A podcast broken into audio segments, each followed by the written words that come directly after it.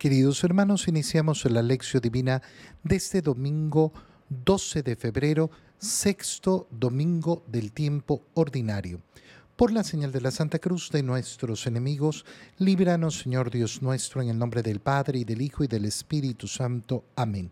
Señor mío y Dios mío, creo firmemente que estás aquí, que me ves, que me oyes. Te adoro con profunda reverencia, te pido perdón de mis pecados y gracia para hacer con fruto este tiempo de lección divina. Madre mía Inmaculada San José, mi Padre y Señor, Ángel de mi guarda, interceded por mí. En este domingo iniciamos la liturgia de la palabra con la lectura del libro del eclesiástico, capítulo 15, versículos 16 al 21. Si tú lo quieres, puedes guardar los mandamientos. Permanecer fiel a ellos es cosa tuya. El Señor ha puesto delante de ti fuego y agua.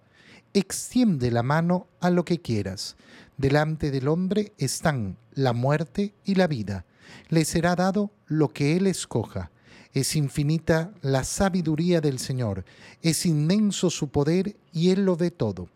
Los ojos del Señor ven con agrado a quienes lo temen. El Señor conoce todas las obras del hombre. A nadie le ha mandado ser impío, a nadie le ha dado permiso de pecar. Palabra de Dios. Las palabras que acabamos de leer son de verdad preciosas, porque nos hablan de aquella libertad en la cual nos invita a vivir el Señor. Fíjate eh, qué precioso es esto, porque, porque nos está diciendo, si tú lo quieres, puedes guardar los mandamientos. ¿De quién depende? De ti, de ti. Dios no obliga a nadie, no obliga a nadie. Qué importante, qué grande, qué bello es esto. ¿De quién depende guardar los mandamientos, cumplir los mandamientos? ¿De quién depende ser fiel a esos mandamientos? Es cosa tuya. Esto tiene dos implicaciones. En primer lugar, la que estamos diciendo, es decir, eh, la vida cristiana, ¿en qué se basa? En nuestra libertad. Dios no obliga a nadie. Pero en segundo lugar, se está afirmando algo más y es que tenemos la posibilidad de seguir los mandamientos, no la imposibilidad. Dios no nos ha pedido aquello que no podemos realizar. Si somos libres para cumplir los mandamientos de Dios es porque tenemos la capacidad para cumplirlos. Cuando en cambio el hombre niega esa libertad desde el no puedo, no pude ir a misa.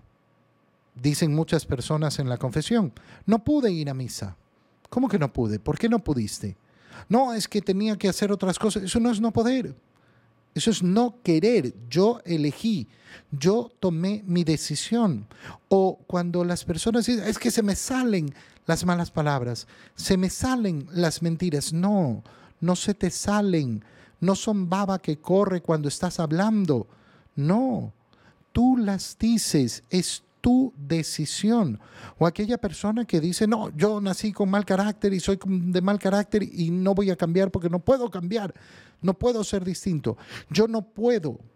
Mentira que no puedes, no quieres. ¿Cuántas veces escuchamos, por ejemplo, personas que dicen, es que no puedo comulgar? No puedo comulgar. Sí, porque estoy en pecado. Entonces, porque no quieres. Porque la solución al pecado se llama confesión. No, es que yo vivo una vida que no puedo comulgar. Cambia de vida. Cambia de vida. ¿De quién depende? De ti. De ti. Qué precioso es asumir la libertad. Este es el crecimiento, la maduración que tiene que llevar el ser humano. Los niños, los niños siempre andan con, el, con la justificación, ¿no? No puedo, no puedo, fue culpa del otro, no, no, no es culpa mía, lo que sea. Pero asumir la libertad implica darnos cuenta, no, es depende de mí. El Señor ha puesto delante de ti fuego y agua. Extiende la mano a lo que tú quieras. Toma tu decisión. Yo por eso siempre le digo a las personas, miren, yo lo que les puedo dar es mi testimonio. Yo, yo, yo decidí creerle al Señor.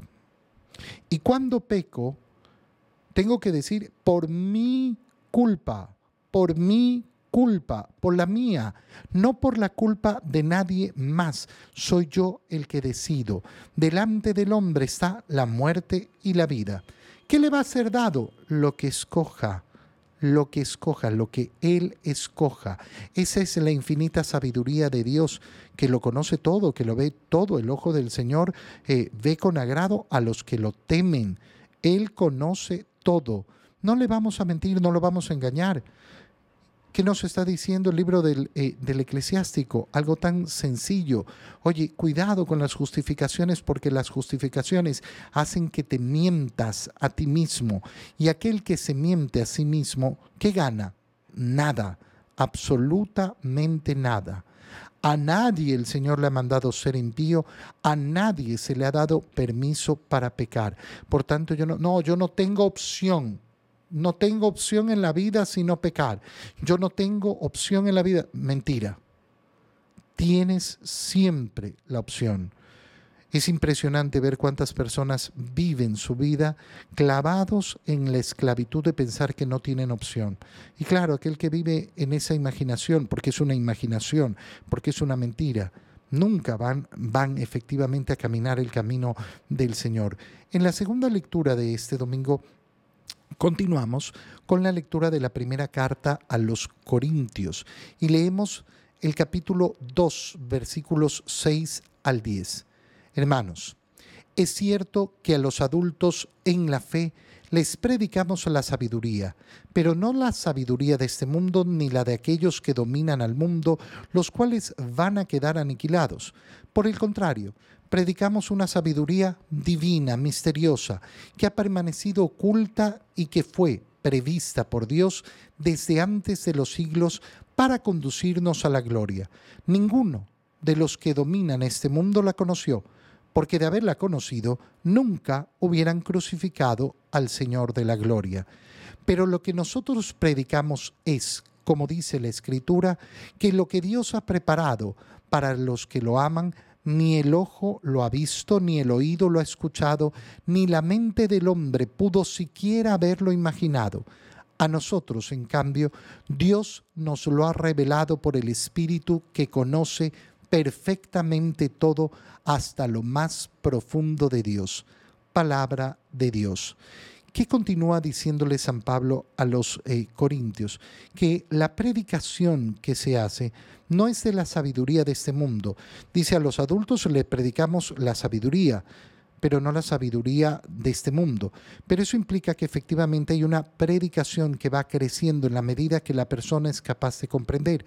Nos está diciendo en, otra manera que por eso el cristiano nunca deja de formarse porque siempre va a tener que ir creciendo en esa sabiduría del conocimiento de Dios.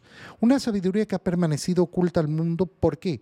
Porque si el mundo hubiera conocido la sabiduría de Dios, entonces nunca se hubiera producido la crucifixión de Cristo. Nunca habrían crucificado al eh, Señor de la gloria. Pero lo que nosotros predicamos es lo que Dios ha preparado para los que lo aman. Fíjate qué bonito. ¿Por qué? Porque esto va a ser importantísimo en la lectura del Evangelio. ¿Qué es lo que Dios ha preparado para nosotros? La gloria, la gloria eterna. Y eso es lo que predicamos. Hay un gran vacío en el mundo justamente porque se ha dejado de predicar el cielo. Oye, en mucha, en mucha predicación se ha cambiado el cielo por el bienestar temporal en este mundo. Cuando lo que nos ha prometido el Señor siempre ha sido la gloria eterna. Esa es la que tenemos que anhelar, esa es la que tenemos eh, que desear. Lo que no ha visto ningún ojo, lo que no ha escuchado ningún oído, lo que se nos ha revelado porque el Espíritu lo conoce, el Espíritu conoce la gloria que nos ha preparado el Señor. Y esa es a la que tiene que tender mi corazón, porque ese va a ser el motor para la vida cristiana. Oye, yo le pregunto a muchas personas siempre, ¿para qué? ¿Para qué haces eso? Ah, para ser bueno. Eh, ¿Pero para qué quieres ser bueno? Ah, para estar bien con Dios. ¿Para qué? ¿Para qué quieres estar bien con Dios? Eh, para estar en la gracia de Dios. ¿Para qué? ¿Para qué quieres estar en la gracia de Dios? Oye, y son tantos los que nunca llegan, nunca llegan a la respuesta final para llegar al cielo, para ver a Dios cara a cara. Esta es la respuesta que tiene que estar al final de todas mis actividades, de todas mis acciones, de todos mis deseos. En el Evangelio, Continuamos con la lectura del el Sermón de la Montaña, que inicia en el capítulo 5. Ahora estamos en los versículos 17 al 37. En aquel tiempo Jesús dijo a sus discípulos, no crean que he venido a abolir la ley o los profetas. No he venido a abolirlos, sino a darles plenitud. Yo les aseguro que antes se acabarán el cielo y la tierra que deje de cumplirse hasta la más pequeña letra o coma de la ley. Por lo tanto, el que quebrante uno de estos preceptos menores y enseñe eso a los hombres será el menor en el reino de los cielos, pero el que los cumpla y los enseñe será grande en el reino de los cielos. Les aseguro que si su justicia no es mayor que la de los escribas y fariseos, ciertamente no entrarán ustedes en el reino de los cielos. Han oído que se dijo a los antiguos, no matarás, y el que mate será llevado ante el tribunal. Pero yo les digo, todo el que se enoje con su hermano será llevado también ante el tribunal. El que insulte a su hermano será llevado ante el tribunal supremo. Y el que lo desprecie será llevado al fuego del lugar de castigo. Por lo tanto, si cuando vas a poner tu ofrenda sobre el altar, te acuerdas allí mismo de que tu hermano tiene alguna queja contra ti, deja tu ofrenda junto al altar y ve primero a reconciliarte con tu hermano y vuelve luego a presentar tu ofrenda. Arréglate pronto con tu adversario mientras vas por él por el camino. No sea que te entregue al juez, el juez al policía y te metan a la cárcel. Te aseguro que no saldrás de allí hasta que hayas pagado el último centavo. También han oído que se dijo a los antiguos, no cometerás adulterio, pero yo les digo que quien mire con malos deseos a una mujer ya cometió adulterio con ella en su corazón. Por eso, si tu ojo derecho es para ti ocasión de pecado, arráncatelo y tíralo lejos, porque más te vale perder una parte de tu cuerpo y no que todo él sea arrojado al lugar de castigo. Y si tu mano derecha es para ti ocasión de pecado, córtatela y arrójala lejos de ti, porque más te vale perder una parte de tu cuerpo y no que todo él sea arrojado al lugar de castigo. También se dijo antes, el que se divorcie, que le dé a su mujer un certificado de divorcio. Pero yo les digo que el que se divorcia, salvo el caso de que vivan en unión ilegítima, expone a su mujer adulterio, y el que se casa con una divorciada comete adulterio. Han oído que se dijo a los antiguos, no jurarás en falso, y le cumplirás al Señor lo que le hayas prometido con juramento. Pero yo les digo, no juren de ninguna manera ni por el cielo que es el trono de Dios, ni por la tierra porque es donde Él pone los pies, ni por Jerusalén que es la ciudad del gran rey. Tampoco jures por tu cabeza porque no puedes hacer blanco o negro un solo, uno solo de tus cabellos. Digan simplemente sí cuando es sí y no cuando es no. Lo que se diga además viene del maligno. Palabra del Señor. Leemos una parte importante del Sermón de la Montaña que, eh, recuerda, inicia con las bienaventuranzas. El domingo pasado vimos cómo el Señor le decía a sus discípulos, ustedes son la sal de la tierra, la luz del mundo. Y ahora continúa y les dice, no crean que he venido a abolir la ley ni los profetas, los he venido a llevar a la plenitud. Es decir, nadie puede decir, ay no, los diez mandamientos ya no sirven. No, no, no he venido a abolir he venido a llevar a plenitud. Pero la palabra plenitud tiene una preciosidad. ¿Por qué? Porque el Señor entonces nos está invitando a vivir a la altura, a la altura de Él mismo. ¿Cómo va a concluir el capítulo 5? El capítulo 5 va a concluir diciéndonos, sean por tanto perfectos, como su Padre Celestial es perfecto. Lo que está haciendo el Señor a partir de este momento es ponernos la vara, la vara alta, que tiene que estar alta para quién? Para mí, para mí. Cada uno de nosotros. Recuerda la unión con la primera lectura. Si tú quieres, esto depende de ti. Por tanto, no se trata de ponerle la vara alta a los demás. Se trata de ponerte la vara alta a ti a la medida de Jesús. Y por eso dice, yo les aseguro que si su justicia no es mayor que la de los escribas y fariseos. ¿Cuál es la justicia de los escribas y fariseos? El cumplimiento. Esta es la diferencia entre los escribas y los fariseos y el cristiano. El escriba, el fariseo, quiere poner check, check, check. Ya cumplí, ya cumplí, cumplí, cumplí, cumplí, yo cumplí. Pero no pone la vara en la santidad.